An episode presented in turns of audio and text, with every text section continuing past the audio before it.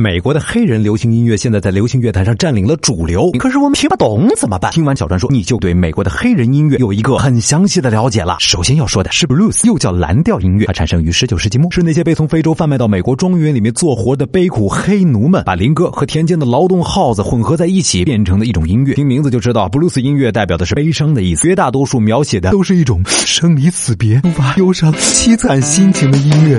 苦啊！我生活的好苦啊！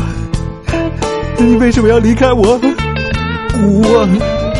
我的生活好苦啊！老板欠我工钱不还，我爱的人也离我远去，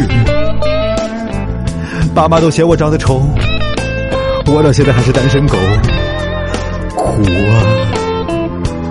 我的生活苦啊！总之呢，布鲁斯音乐的主题就是一个字——惨。接下去要介绍的是 jazz 爵士音乐。当年的黑奴们把布鲁斯的唱法加上军乐队遗弃下来的那些乐器结合起来，就变成了自由的爵士乐。爵士最大的特点就是极具动感的切分节奏和非常自由的即兴演奏，大都是这样的。其实我唱什么东西并不是很重要，关键是我绝对不能按照正。唱的节奏来唱这首歌曲，不然的话，还怎么叫做自由的？爵士灵魂？爵士音乐涉及的题材和领域就非常非常的广阔了，但是听爵士歌曲，你要领略的精神只有两个字：自由。最后我们要说的是，现在最流行的黑人音乐就是 hip hop。hip hop 音乐起源于美国的街头，最大的特点就是说唱。说唱的内容呢，大多数是歌手向往的那种生活。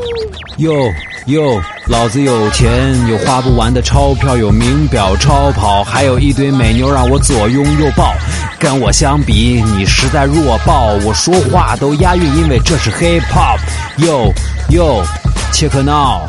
所以 hip hop 的音乐的特点就是，不管他们嘟嘟囔囔的什么，只要记住一个字一定要押韵。请问杨小川，为什么作为一个黄种人，你那么了解黑人歌曲？哟，虽然我皮肤是黄色，但是我里面是黑色的。哦，那不就是烂香蕉吗？哦哦哦。